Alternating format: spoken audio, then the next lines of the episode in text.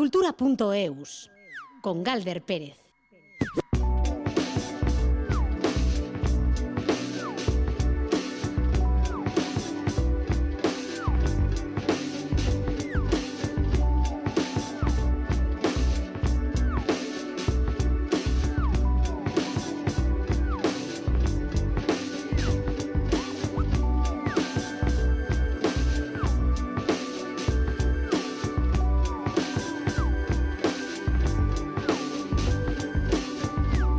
Caixo, Arrachaldeón Gustio y siete minutos pasan de las 3 de la tarde. Aquí arranca la sobremesa cultural en Radio Euskadi.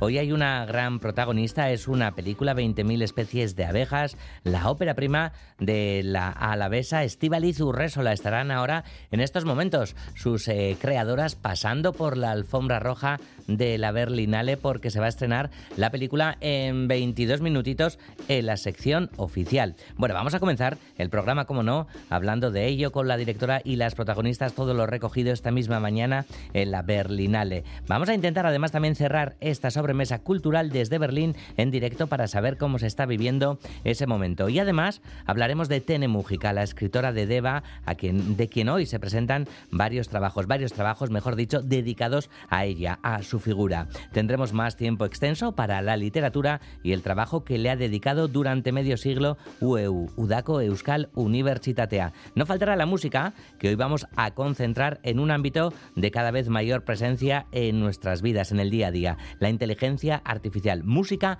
e inteligencia artificial. Todo ello con José Ignacio Revuelta y Alberto Zubeldía en la dirección técnica y Ainara Ortiz en la producción de redacción. Comenzamos con la música de Kilimak que cantan y bailan contra las relaciones tóxicas en este Asque Maite. Así que ahora que el frío amenaza de nuevo, es lo normal, por cierto, en invierno pongamos un poco de merengue a la tarde, bueno para el cuerpo y ni te digo para el postre de la sobremesa. ¡Hey!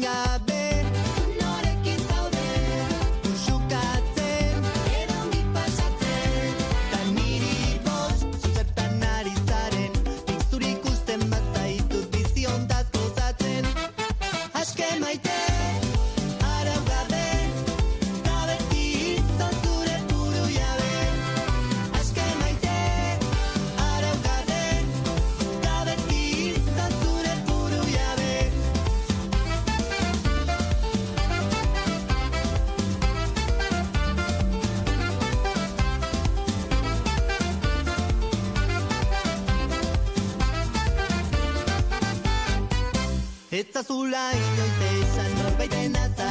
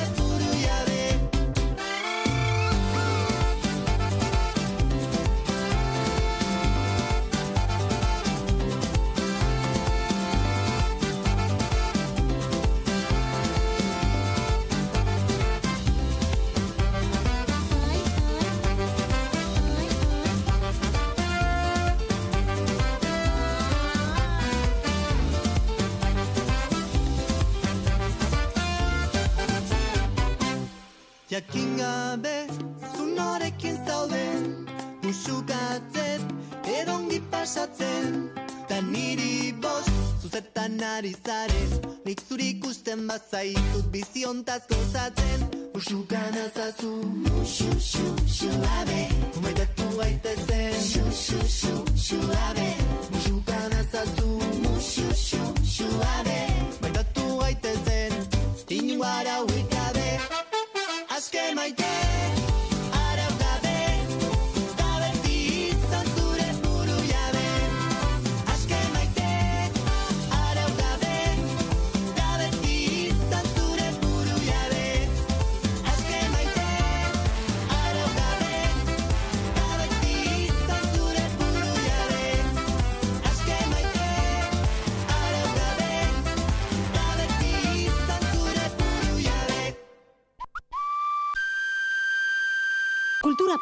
cultura.eus.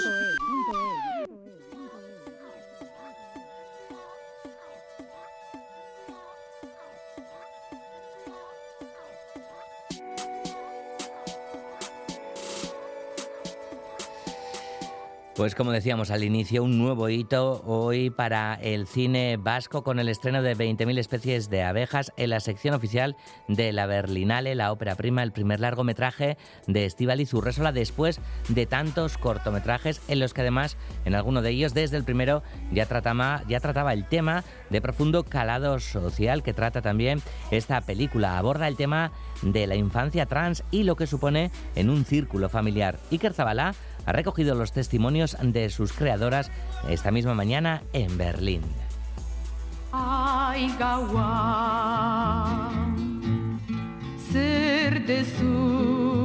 20.000 especies de abejas entra de lleno en la carrera por el oso de Berlín. La ópera prima de la alavesa Estíbaliz Urresola ha sido la primera en llevar el euskera a la sección oficial de la Berlinale, también la primera directora vasca en esta sección. La realizadora vive con emoción desbordada esta premier mundial de su película. Es muy emocionante y es desde luego uno de los logros más bonitos que he conseguido y que me emociona mucho porque es un proyecto en el que hemos estado trabajando durante cinco años y podía no haber eh, terminado aquí, ¿no? pero el hecho de que haya sido seleccionado eh, aquí hace que, que, cobre todo como mucho sentido, poder presentar la peli aquí, poder escuchar el euskera en la pantalla grande. Mamá, ¿por qué soy así? Así como, cariño. Si Dios nos ha hecho perfectos. Somos perfectos. ¿Tú pelura Verley? Bye. La película tiene en su eje a una niña, sin embargo su entorno la llama Hitor y se muestra contrariada por este nombre, generando esto problemas en su familia. Urresola manifiesta que la reflexión sobre el cuerpo, la subjetividad de la autopercepción y la mirada de los otros han estado muy presentes en su obra previa y para esta película el proceso de investigación y realización ha sido extenso, tanto como cinco años. Iniciar como todo un proceso de documentación, de entrevistas con muchas familias que estaban atravesando por ese tránsito familiar, ¿no? donde tienen que reconocer que uno de los miembros pues ha sido leído de forma incorrecta hasta ese momento y forma esa mirada familiar. Urresola destaca como una de las raíces del proyecto fue el suicidio del joven Ekai en Ondarroa en 2018. Manifiesta que la carta que dejó ha sido uno de los ejes morales de la película. Ekai dejó una carta que estaba llena de luz y de esperanza, ¿no? Y donde él evocaba como un escenario, un horizonte próximo para quienes venían detrás de él, mm, donde tuvieran menos dificultades de las que él había tenido. Y entonces quise recoger ese testigo. Es como muy importante también cambiar las narrativas sobre las realidades y los personajes trans que, que vemos en la pantalla grande. Sofía Oter encarna a la niña protagonista y el elenco es enteramente vasco. Están Anne Gavarain, Itziar Lazcano, Sara Cozar o Marcelo Rubio. Y el otro gran eje de la película es la madre de la niña protagonista, Patricia López Arnaiz. Ha sido para mí el trabajo más complejo que he hecho nunca. Eh, partimos de un guion que está escrito con una mano increíble. Eh, este tiene una inteligencia emocional, ya no subraya, no, no, te está mm, mostrando nada, no ves a la autora, estás viendo un hecho casi como testigo. ¿no? Y luego su manera de rodar, que al final ella lo que busca son instantes de verdad. Garisa Films ha estado desde el comienzo en esta aventura. Lara Izaguirre, productora, se muestra también conmovida en este estreno. Es que hemos hecho un pequeño capítulo del cine vasco, lo estamos escribiendo hoy. Es un capítulo que el escribirnos nosotras, un grupo de mujeres, uf, es que me emociono mucho porque creo es la dirección que tenía que tomar el cine vasco, ¿no? Al cine vasco le faltaban mujeres y de repente llega una película realizada pues por una directora Nobel con mujeres en la producción, un montón de jefas de equipo, actrices y de repente que eso llegue a Berlín a sección oficial es una buena hoja de ruta, ¿no?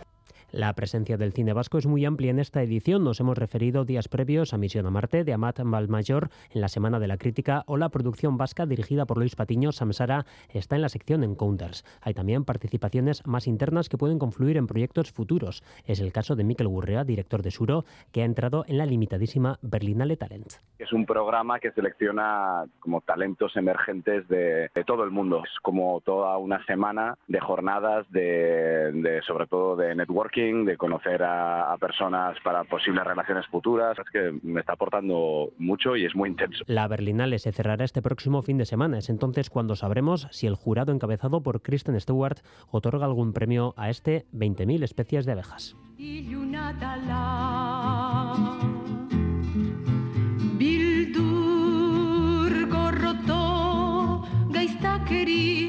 injustizi triste asko bai badirala ai gaua Bueno, pues eh, veremos, veremos eh, cómo va ese estreno y lo que sucede también en Berlín con eh, 20.000 especies de abejas de Estivaliz Urresola. Intentaremos cerrar el programa también en directo desde Berlín.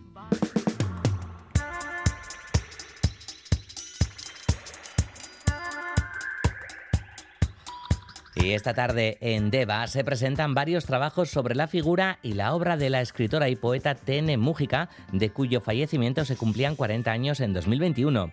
En torno a esa fecha, el ayuntamiento, que impulsa también la beca Tene Mújica, ha venido organizando un gran número de actividades y hoy las investigadoras y escritoras Nekane Goicoechea y Cira Crespo van a presentar varios trabajos en torno a la escritora de Deva. Estos volúmenes cuentan con el apoyo del municipio y del gobierno vasco. María José Uría nos acerca todos los detalles. Tene Mújica destacó en su tiempo en la política como Abertzale y en la literatura en euskera, como nos explica la historiadora y escritora Cira Crespo, que presenta el libro Udazkeneko Argitan. Poner en valor quién fue Tene Mújica, ¿no? más allá además de la militancia, porque ella fue una militante destacada del Emakume Abertzale Batza. Sobre todo ha sido conocida por, el, por ello, pero bueno, pues su parte de escritora a lo mejor no es tan conocida y queríamos también hablar sobre eso. Antes de la guerra, por la que tuvo que exiliarse, escribió numerosos libros y ganó diversos reconocimientos. De vuelta al exilio, siguió escribiendo. Dos temas centraron sus trabajos. Su tema es las mujeres, donde viven, cómo hacer que ellas eh, lean más, tengan más cultura y, por otro lado, el euskera. Ella siempre escribió en euskera y, y siempre tuvo mucho interés y preocupación por el tema.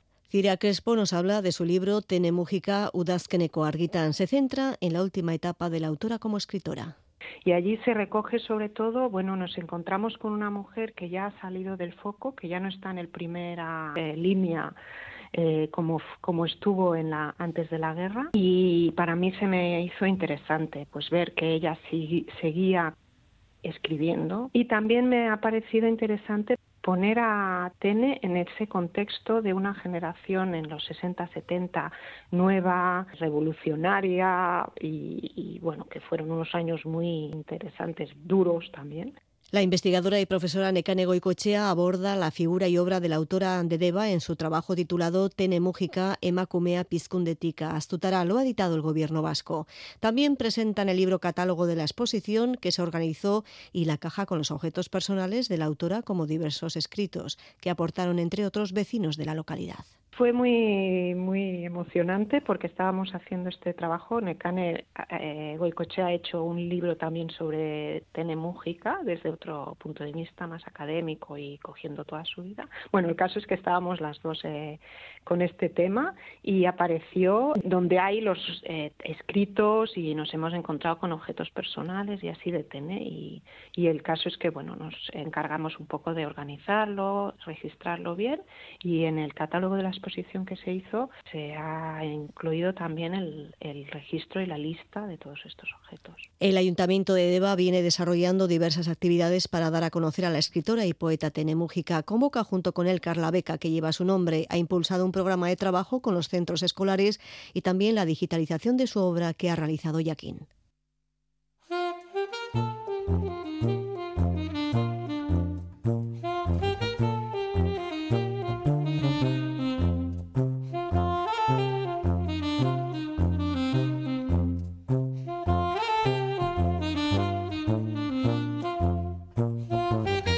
Las 3 y casi 22 minutos de la tarde vamos a seguir en esta sobremesa cultural de Radio Euskadi con literatura. Udako Euskal Universitatea está inmersa en los actos de su 50 aniversario y entre otras muchas actividades acaban de publicar el volumen literario Urratuen Arrastoa. La académica de número de Euskal Chandía y responsable de literatura de UEU, Irache Retolaza, es la responsable de esta obra donde se recopilan textos literarios de una veintena de autoras y autores que durante cinco décadas han enriquecido con sus aportaciones el amplio y diverso espectro académico de Udako Euskal Universitatea. Irache Retolaza, Caixo Arrachaldeón. Caixo Arrachaldeón.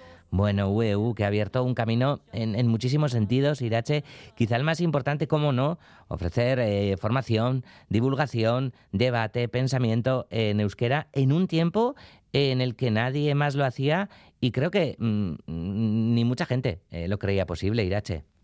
Eso es, sí. eh, Fue pionera en crear eh, conocimiento en euskera en, muy, en diversas áreas, ¿no? En una época donde no había una actividad universitaria en euskera, ni en las aulas, ni en la investigación, ni en ningún otro ámbito, ¿no? Y es, es cierto que además eh, mucha gente que después eh, eh, fue docente en la universidad, en, en diversas univers- universidades de Euskal Herria, se formó también en euskera en esos cursos de Bueno, se formaron y crearon conocimiento eh, colectivo y cooperativo en euskera, ¿no? En aquella época y bueno. eh, pionera, también en, eh, ese aspecto. Hmm, y dentro de, este, de este afán pionero ¿no? por, por divulgar en euskera, Udako Euskal Universitatea marcó también un hito en, en la literatura vasca, contando año tras año con autoras, con autores de primer nivel que van participando ¿no? en los coloquios, seminarios y demás. Sí, así es. Y justamente ahora recordando estas cinco décadas, eh, nos dábamos cuenta de cuánta, cuántas escritoras y cuántos escritores han participado y voces muy, muy diferentes, con aportaciones muy diferentes que han eh, reflexionado sobre la literatura en, eh, muchos cursos. ¿no? Y, bueno, y este volumen literario es una manera de agradecerles a todas y a todos eh, el trabajo que han hecho durante años y, y cómo han eh, contribuido también en todas esas eh, formaciones, en esos cursos, en esas charlas, a, bueno, a crear eh, eh, conocimiento y pensamiento literario en euskera también. Hay, hay que entender, por lo tanto, este volumen como, como agradecimiento, como homenaje. Sí, es, es, es un homenaje a todas las, mm, las, las escritoras y escritores que han participado, que no han podido todos. eh, hemos intentado eh, invitar eh, y, ampliar eh, la, par- la- la participación, pero muchas y muchos no han podido por, por, por trabajo, por tiempo, por, por diferentes situaciones, pero sí era una manera de agradecerles a todos y a todos la contribución y era una manera también de, de, mi- de, mm, reflexionar sobre estas décadas desde otro punto de vista. ¿no? Cuando se hacen actos de conmemoración ¿no? en diferentes, bueno, en este caso, ¿no? en, una institución o, o en, un, eh, en un grupo de trabajo, eh, muchas veces se, se conmemoran bueno, ¿no? las cosas que se han realizado y, así, eh, etcétera, ¿no? Y nos parecía que mm, la literatura nos daba un espacio donde podíamos eh, hablar eh, y recordar eh, bueno, cursos o, situaciones que se han vivido en, en- en los cursos de, la UEU, pero que también era un espacio que, mm, en los que se podía hablar de los conflictos y de las tensiones y de los afectos eh, e incluso de las heridas eh, que bueno que se han vivido también en esos espacios, ¿no? Porque siempre que con eh, personas y grupos de personas, pues también hay eh, ese tipo de tensiones, de conflictos, de, relaciones de poder, de afectos. eh, y, justamente la literatura y recordar los cursos de de verano desde esa perspectiva de los universos literarios con personajes ¿no? que participan en cursos pero que tienen conflictos porque eso también es la literatura no eh, cómo hablar de conflictos humanos pues nos daba eh, esa posibilidad ¿no? de hablar de qué ha sido UEU y también de hablar de todo, todas esas eh, experiencias que bueno que nos han eh, generado afectos y también eh, bueno también heridas no Mm, hablas de, afectos, de heridas, de, conflictos. Esto es súper interesante, ¿no? Porque todo, todo ese conocimiento que, que se va recogiendo, que se va difundiendo, está tan apegado a, a- a la vivencia. Bueno, yo, eh, yo creo que en general, ¿no? Todo conocimiento se genera desde una experiencia, ¿no? Porque, bueno, al final de todo conocimiento eh, se crea colectivamente sea porque estamos ahora eh, pensando en esta conversación juntos, sea porque cuando eh, se crea conocimiento has leído a otras autoras, a otros autores y entonces tus pensamientos eh, están siempre en relación a, a otros pensamientos, pero justamente los espacios de formación y los espacios de pensamiento de la UEU han sido espacios que sí se han generado muchas veces desde esa conciencia colectiva, ¿no? Y, y- e intentando crear eh, eh, conocimiento que tenga esa perspectiva colectiva para influir eh, bueno, en las necesidades sociales de Euskal Herria. ¿no? Entonces, en- e, yo sí creo, o en, o en mi experiencia, que no sea la experiencia que todos han eh, compartido, que han sido espacios especialmente, que han, que han atendido especialmente a, crear conocimiento eh, colectivamente y colaborativamente, aunque hay muchos más espacios para ello, pero bueno, en mi experiencia sí ha sido VU un espacio privilegiado para ello y sigue siendo uno, un espacio privilegiado para ello. Mm, En Urratu, en eh, Arrastra, también hay diversidad en cuanto a, a las generaciones, como no podía ser menos, ¿no? Eh, nombres, eh, yo que sé, como Aurelia Arcocha, eh, Icharo Borda, eh, Yurre Ugarte, Idurres Isabel, eh, Arisgo Rachategui, eh, Edu Zelaieta, ¿no? Muchas generaciones unidas en un solo volumen. Sí, eh, cuando teníamos en mente hacer eh, este volumen, una de las, eh, bueno, lo que veíamos posible era que justamente en, Cinco décadas ha, ha participado diversas eh, generaciones, pero también, bueno, diversas perspectivas de entender la literatura, diversas posiciones de género, diversas posiciones también de- desde, el, desde el, el ámbito geográfico, etcétera, etcétera, ¿no? Y, pero veíamos que, aunque para nosotras era muy importante que todo eso se viese reflejado en el volumen final, que igual no era tan fácil, porque Mm. bueno, al final eh, todas andamos muy con mucho con muchos proyectos entre manos. Pero es cierto que al final hemos conseguido por lo menos que, eh, que esa parte de la diversidad se vea y en, en las generaciones se ven, porque generaciones mucho más jóvenes, ¿no? como Mayalen Akizu o Eider Aderés, que han participado en cursos eh, bueno, en, en los últimos años, o como comentabas, ¿no? otras generaciones como Aurelia Arcocha, o que han participado eh, justo en los primeros cursos que se dieron eh, eh, en la Raona. ¿no? Entonces, es, es esa participación de- de- escritoras y escritores que han participado en épocas muy diferentes ha, ha posibilitado que también eh, en los textos literarios se refleje cómo ha evolucionado también eh, bueno, el tejido social y afectivo de, de la VU, ¿no? porque no es lo mismo, bueno, eh, hay textos literarios y narrativos que están ubicados en la Raona, ¿no? en, la década de los 80 o hay o en los 90 o hay otros textos narrativos que están ubicados ya en el siglo XXI, en 2020 casi, ¿no? Entonces, bueno, eh, no solo eh, eh, al cambiar la ubicación también cambian los, conflictos que se reflejan en los textos, sino que también nos da bueno, una visión de cómo ha ido evolucionando UEU y, y, bueno, y el tejido social que, que la acompaña. Y en cuanto, y en cuanto a, los géneros eh, literarios, ¿hay algo más, más allá de, narrativa, de prosa? No sé si hay poesía u, u otros géneros, Irache. Sí, eh, justamente las con- eh, eh, pe- pedíamos textos eh, cortos, ¿no? Porque queríamos que fuese un volumen y una antología. Y, y, bueno, eh, no, no al- en lo que respecta al género literario, bueno, eh, no tenía ninguna condición. Y si hay, pues Yule Goico- Yule Goicoechea o Edu Celayeta o eh, Gerardo Marculeta, ¿no? Eh, bueno, a- a- al ser poetas, bueno, y Mari Luz Esteban, por ejemplo, también, eh, eh, bueno, eh, han creado voces poéticas, algunas más políticas, ¿no? como la de Yule Goicoechea, que, que atiende más a lo que sería el proyecto político de la UEU, y hay otras voces mucho pues, más, incluso humor, de, satíricas, de humor, ¿no? de, con cierto tono paródico también, o hay unas voces poéticas más afectivas, ¿no? como la de Gerardo Marculeta. ¿no? Entonces, sí hay poesía y también hay narración, pero dentro de la narración hay textos que son más eh, eh, ficcionales en, eh, en el sentido más eh, tradicional y hay textos que son más ejercicios de memoria, ¿no? En cierta manera, Mm. que tienen más de, aunque son narrativa también, pero son más como crónica, que son casi ensayos literarios, ¿no? Que bueno, que son también muy interesantes porque muchos muchas escritoras y escritores reflexionan, bueno, en cómo dieron una charla y cómo hoy en día ¿no? retomarían eh, las reflexiones de esa charla desde otra perspectiva, ¿no? Y entonces, bueno, sí son ejercicios de memoria, sí son narrativa, pero bueno, también tienen esa parte de, de pensamiento resituado, ¿no? En alguna manera. Mm, También hay un texto tuyo, eh, Irache, ¿qué, qué nos dices de ese, no? Que, que está más alejado de, de lo que nos tienes acostumbradas, ¿no? La, la investigación literarias. Eh, tú elaboras también un texto de, de ficción para este Urrato en Arrastoan.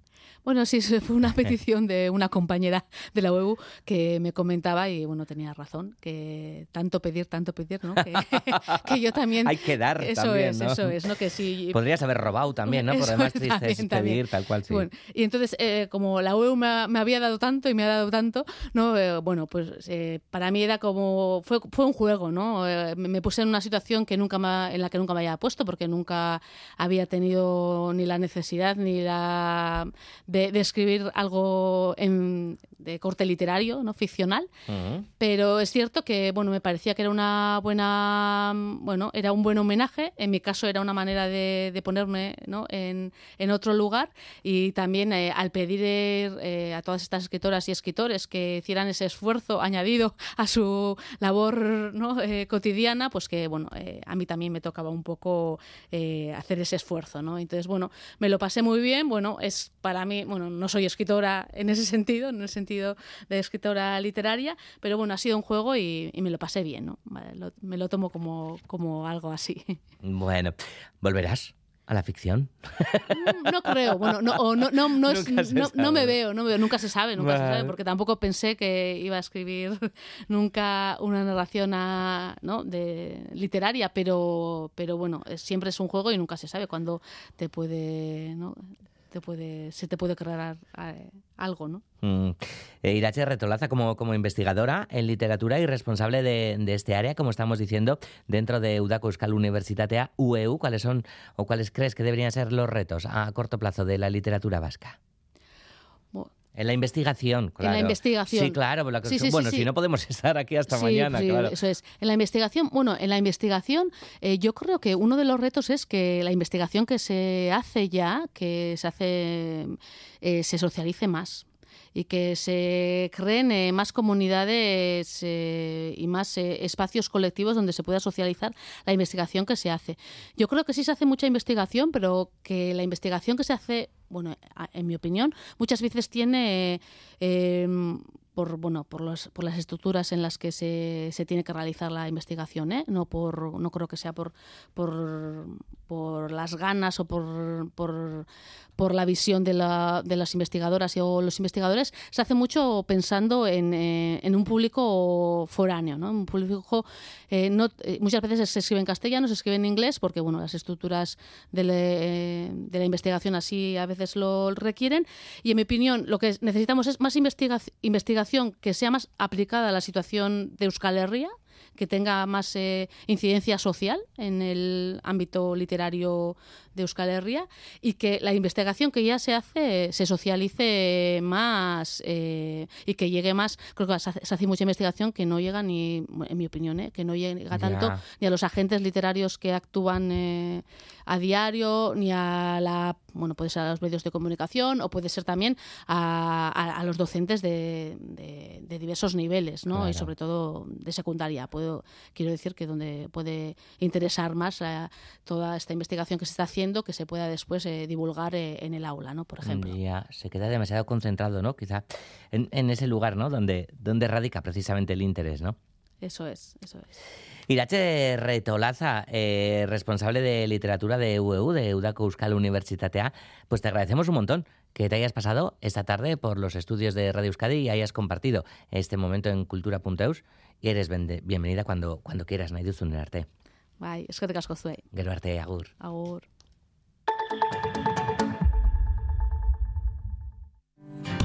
¿Traerías tu seguro de auto a Cuchabank si te mejoramos su precio? Consulta antes del 15 de abril si puedes acogerte a nuestra promoción. Más información en www.cuchabank.es. Cuchabank. Emendic. En el debate del Conquist, Ollana visita nuestro plató. ¡Ollana, te vuelves para casa! Su eliminación deja al equipo verde en una situación crítica. ¿Se equivocó Joaquín al enviarla al duelo? Mientras tanto, la aventura sigue cobrándose dolorosas facturas. Estoy al límite, estoy al límite de mis fuerzas. Hablaremos de todo ello en el debate del Conquist con Pachi Alonso. ¿Qué debates nos esperan? Esta noche en directo en E ETV2. Es un suicidio. Todo lo que tiene nombre existe. Irati.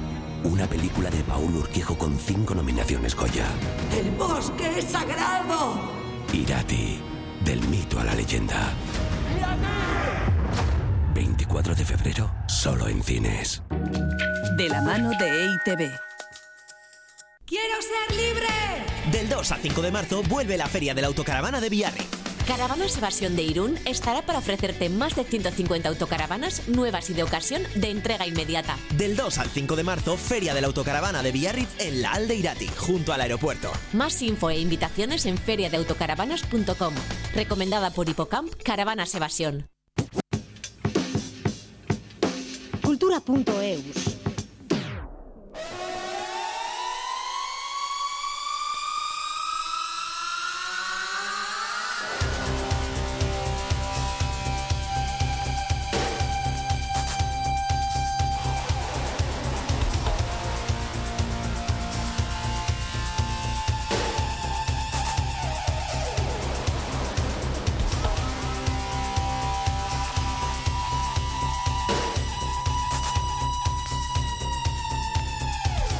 Veintidós minutos para las 4 de la tarde vamos a estrenar una canción, Turrún Ocha, la canción de Ivilla el Día de este año, la fiesta que se va a celebrar el 21 de mayo en Ondarroa, organizado por la Icastola Zubizar, Herri y Cástola. Antes de esta celebración hay programadas diversas actividades culturales. Esta mañana, como decimos, se ha presentado el videoclip, además de la canción, y por la tarde, a las seis y media, va a tener lugar la presentación al pueblo de Ondarroa en el Becocini del videoclip, en el que participa también pues mucha gente de la localidad. Desde Ondarroa llega Juan Ramón Martiarena.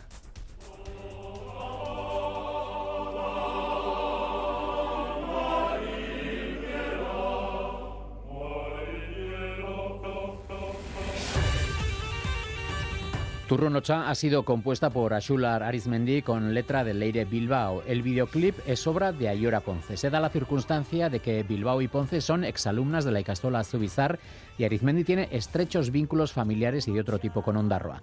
El vídeo de la directora y creadora audiovisual Ondarrutarra aúna la tradición marinera del pueblo, la mitología vasca, los aquelarres y el día a día de Ondarroa, con amplio protagonismo de sus habitantes. También aparece Leocadi, una mujer del pueblo que, según cuenta la leyenda, fue castigada convirtiéndose en piedra y que hoy en día cuida a los ondarreses. Ayora Ponce afirma que este videoclip es su trabajo más personal porque se reflejan muchos momentos de su infancia y adolescencia. Oso bereziz izan da, atzanin neikotxo bideoklipetxuaz, baina izan da pertsonalena. Ze neure herrizai buruzko lan baten jot, eta bueno, ba, ba oso arrogaz, enjoen lanaz eta emaitzaz.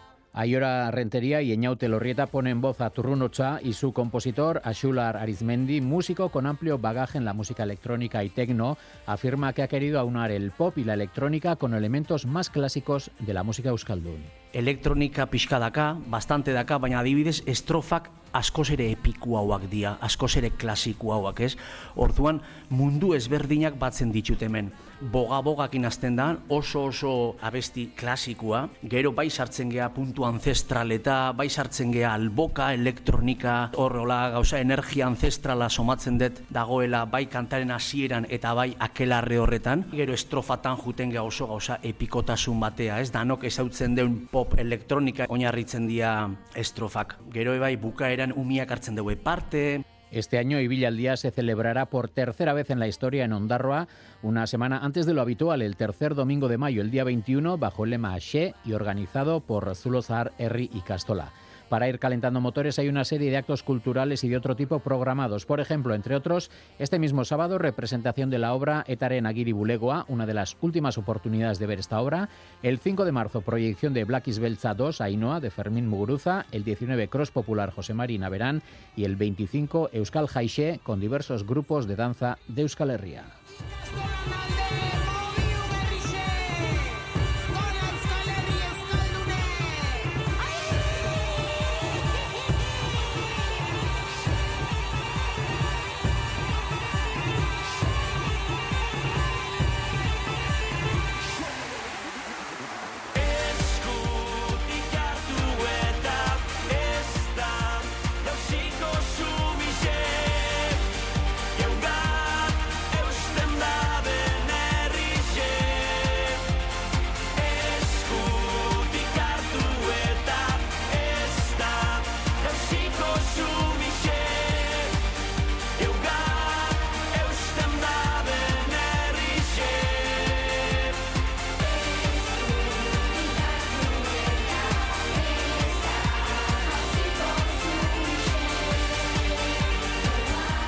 Turrunocha, la canción eh, presentada esta mañana, la canción de Villa al día de este año, pues eh, ya que está aquí nuestro especialista, el especialista de música en cultura.eus, Miquel Izarra, Arracha Aldeón. Arracha Aldeón. Que te voy a preguntar, claro, qué complicado también, ¿no? El hacer una canción, bien sea de, qué sé, de, de Villa al día, de, de kilómetro a que Río bueno, Corrica y demás, ¿no? El encargo más temido de los músicos, yo creo que será, ¿eh? Pero esta canción lo tiene todo, ¿no? Sí, ¿no? O Este sea, va a- tiene un poco folk, tiene techno, tiene tal, tiene coro, tiene... Sensación de himno también. Bai, ¿no? bai, oso guay. Eta gero, el euskera a mí es que me llega. Yo, como soy de la zonita, no sé si habrán metido un palo posti o algo por ahí, o paretaco dirú o algo de eso, pero, pero me ha gustado, sí, sí. Sí. Bueno. El Villaldi cita de todos los años, ya sabes. Efectivamente. Bueno, pues el 21 de mayo será ese día. Pero hoy Miquel Izarra nos trae otro tema. La gran duda será, ¿hará algún día la inteligencia artificial una canción de este tipo? Mm.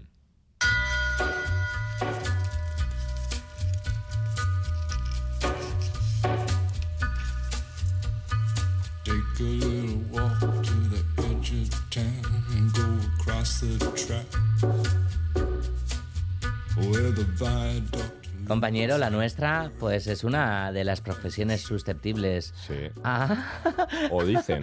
oh, no sé, a, a- a que le haga la inteligencia artificial. Sí. Somos candidatos a, a desaparecer. Yo soy un bueno, poco no sé que entonces igual nos dedicamos a descansar y a escuchar la música que no, que haga. Ya, pero la habrá que comer ¿no? algo, ¿no? Lo que haga la IA, ¿no? Lo que haga la IA lo comemos. Lo que haga la IA lo sé, comemos, ¿no? sé. Yo, bueno, pintores sigue habiendo, aunque haya cámaras de fotos, ¿no? O sea, te quiero decir, estos cambios tecnológicos siempre han dado miedo, ¿no? Pero al final...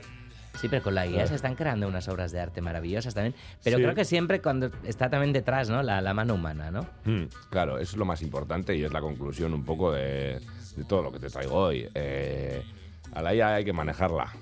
Y ahora, pues todo el tema del chat GPT y tal, ¿no? Que está tan, tan en boga.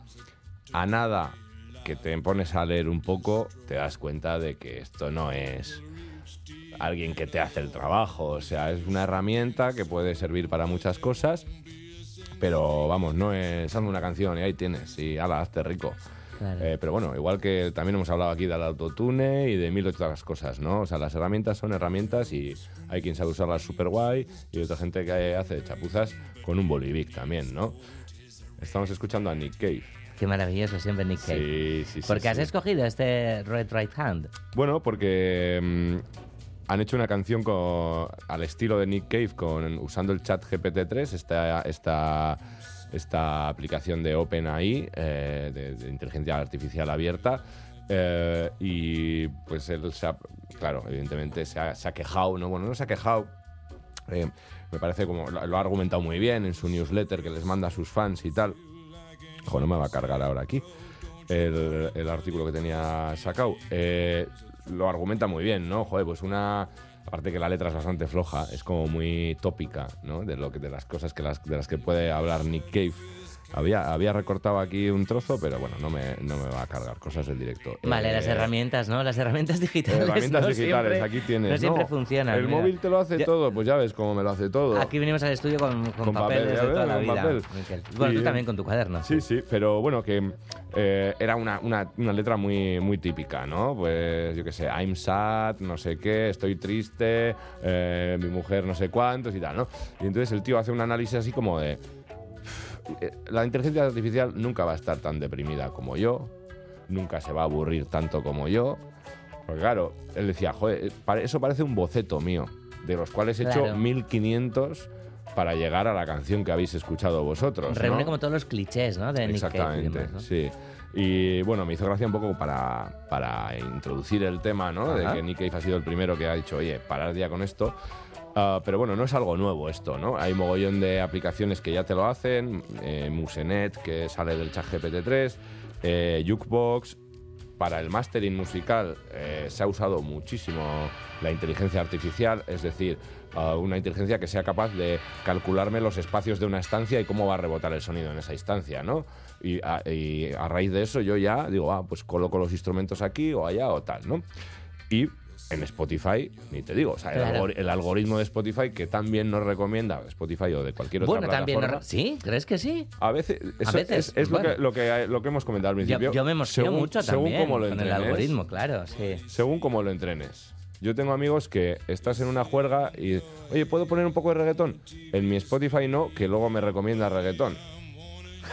Claro, o sea, tú tienes que acostumbrar al, al- al algoritmo a lo que a ti te gusta, Claro. ¿no? Pero bueno, el Bueno, algoritmo... yo, yo- yo conozco gente que hace justo lo contrario, precisamente entrar en páginas y tal que no le interesan absolutamente nada para, para, mediar un poquito al, al Al- al algoritmo. ¿no? Sí. está, está, eh, para no sentirse tan controlada, ¿no? No lo sé. Mm. No, quiero decir que, que es algo que, que lleva mucha, mucha historia, el tema de las inteligencias ar- artificiales y que, bueno, ¿dónde está el límite, no? Porque ahora podamos hablar con ella como un chat es más o menos inteligente o es más o menos independiente que la que nos recomienda canciones en YouTube. Pues, Ya. pues no- no tiene Bueno, vamos a seguir adelante, Miquel, que, Sí, perdona. que- que- que si no se nos va a ir el tiempo y que creo que a continuación quieres hablar de avatares virtuales. Sí.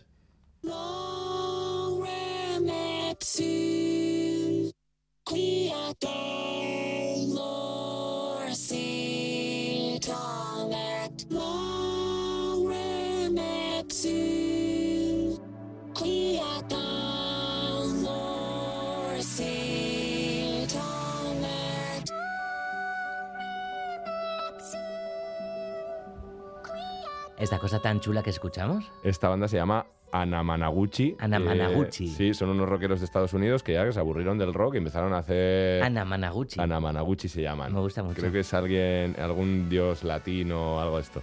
Y es la canción que había que hacer. Se titula Lorem Ipsum. Ah, claro. Y, y todos que vengamos del mundo del periodismo sabremos lo que significa Lorem Ipsum, que es el autorrelleno del texto de los programas de maquetación, etc. ¿no? Me encanta cuando se escapa algo por ahí de repente con Sí, con un Lorem Ipsum. Está muy guay. Tengo amigos que lo tienen tatuado y todo. Eh, el- eh, bueno, esto lo traía para hablar un poco de avatares virtuales, que hay mogollón. Eh, eh, Hatsune Miku es la más, la más famosa, que es japonesa. Eh, y bueno, luego también ha habido otros casos como, como eh, Mecha, FN Mecha, que bueno, lo tuvieron que echar para atrás, que fue el primero que firmó con una discográfica, pero tuvieron que echar para atrás porque estaba basado en un avatar ah, racializado. eh, y bueno, pues tu- hubo muchas quejas y el equipo que lo montaban pues eran los blanquitos que habían hecho un avatar muy guay, pero que bueno, que al final no, se habían fijado en cosas de estas, ¿no? Eh, ¿Cuál es el pero que quiero poner yo aquí? Que estos avatares no componen, no cantan, son un software que transforma eh, pa- palabras escritas en, audio de música que se llama Vocaloid 2 y cantan mediante ese Vocaloid, ¿no? que es un sintetizador de palabras.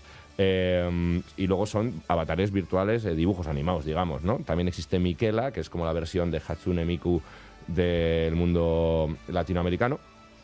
Y eh, simplemente quería mm, comentar que para mí lo mejor que se ha hecho con el Vocaloid 2, que es el transformador de pal- palabras a, a texto y a, a cantar, es esta banda que se llama Ana, Anamanaguchi. que- Anamanaguchi, me encanta. Que, que, bueno, pues es un poco... ah, Por ahí tenéis otros avatares como Vale. Hatsune Miku o, o Mecha FN que están interesantes de ver. El terror de creadoras y creadoras es que hagan su propio trabajo. Por ejemplo, el que compongan letras de canciones.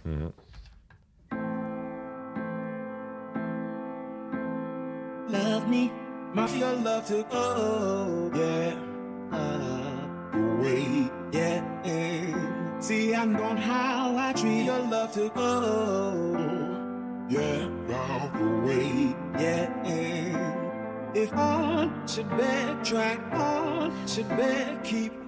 Mm, No estoy siguiendo la, la letra. No, que- no dice nada. Ah, no dice nada. Parece Vale, que dice cosas vale, en inglés, Vale, te iba a decir, vale, no dice digo, nada. no lo sé, que- porque también vamos muy rápido en la radio, en directo, ya sabes que enseguida nos vamos a Berlín. Además, esta canción está Sí. creada, por lo tanto, con inteligencia artificial, Sí. pero no dice nada, pero parece que dice. bueno, es Parece- como... Parece ah, que habla en inglés, pero no. Es como Este también se crean la- las, mel- las melodías y demás, ¿no? Los Sí, grupos, ¿no? sí, sí, Cantan, no sé, totalmente. inglés este es eh. Benoit Carre trabajando con un, con un esto de con una inteligencia artificial que se llama Flow Machines, a la que le meten géneros y le dicen, hazme algo, por ejemplo, reggae. O hazme algo, por ejemplo, con una voz parecida a la de Elvis. ¿No? Entonces eh, meten una partitura de Elvis y una, una grabación de Bob Marley, por ejemplo, y te hace una grabación del tipo de Bob Marley con un tipo de voz del tipo de. Ah, le puedes de pedir Elvis. zarzuela. Exactamente. Vale. Entonces este tío, eh, se llama Skyge, pero bueno, su nombre es eh, Benoit Carré, en 2018 hizo el primer disco con una IA que se titula Hello World, Hola, Hola Mundo, a la que le mandó cosas y esto ya no es que él ha preparado una letra y una melodía. la máquina le ha dado letras y melodías y él las ha ido juntando y simplemente ha compuesto el disco. Está muy divertido, el disco se llama eh, Hello, Hello World y la única diferencia con el último que os vengo a traer es que en, en este disco se le meten samples, es decir, eh, yo le digo que este piano que estamos oyendo es un piano que yo he metido, aunque luego él lo haya compuesto. Eh, las notas que le he dado, yo le he ido dando partituras de notas, aunque luego él haya elegido esas, él o ella, perdona. Eh, y este era Mafia Love, que es una de las que más me ha gustado, eh, de las que he escuchado. Vamos a escuchar el último ejemplo y ya os lo comento.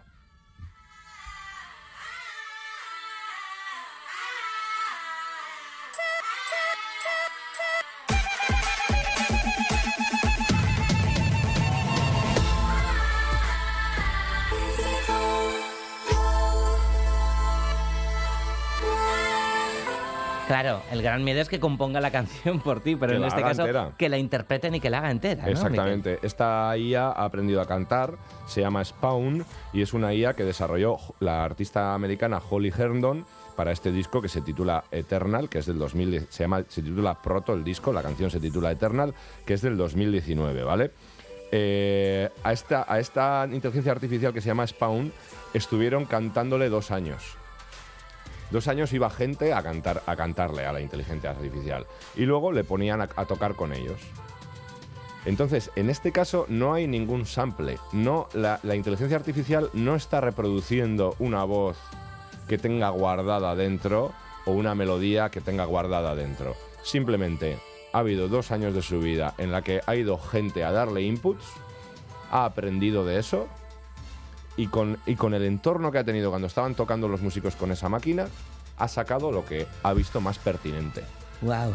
Sí, es, es, Es, es una creación colectiva también. es una ¿no? creación De cierto- colectiva. Luego Holly Herndon, la, la artista, desde luego, acompaña la música o lo que le da la IA como ella mejor, mejor quiere. Pero esta IA está cantando en su propio idioma Wow. y no dice nada.